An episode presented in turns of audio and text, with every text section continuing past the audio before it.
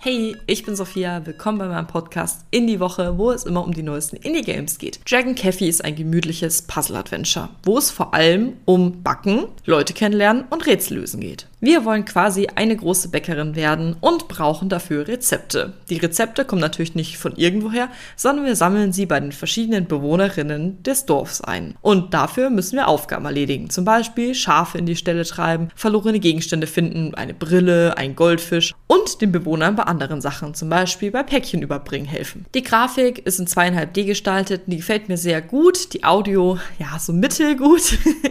Aber die Entdeckungsreise, auf die man sich begibt, Finde ich eigentlich recht süß gestaltet. Es ist ein sehr gemütliches Spiel, ein lustiges Spiel mit ein paar lustigen Charakteren und es macht einfach Spaß, die Welt zu erkunden. Leider auf dem PC nicht so sehr wie wahrscheinlich auf der Switch, denn das Spiel ist vor allem für die Switch entwickelt und das merkt man leider auch, denn das Gameplay beim PC ist sehr unausgereift und teilweise auch ein bisschen anstrengend. Deswegen kriegt das Spiel von mir drei von fünf glücklichen Katzen. Für die Switch empfehle ich es aber trotzdem, weil es ist wirklich so ein typisches, gemütliches gemütliches Switch-Game. Ich wünsche euch viel Spaß beim Spielen und wir hören uns in der nächsten Folge. Bis dann. Tschüss.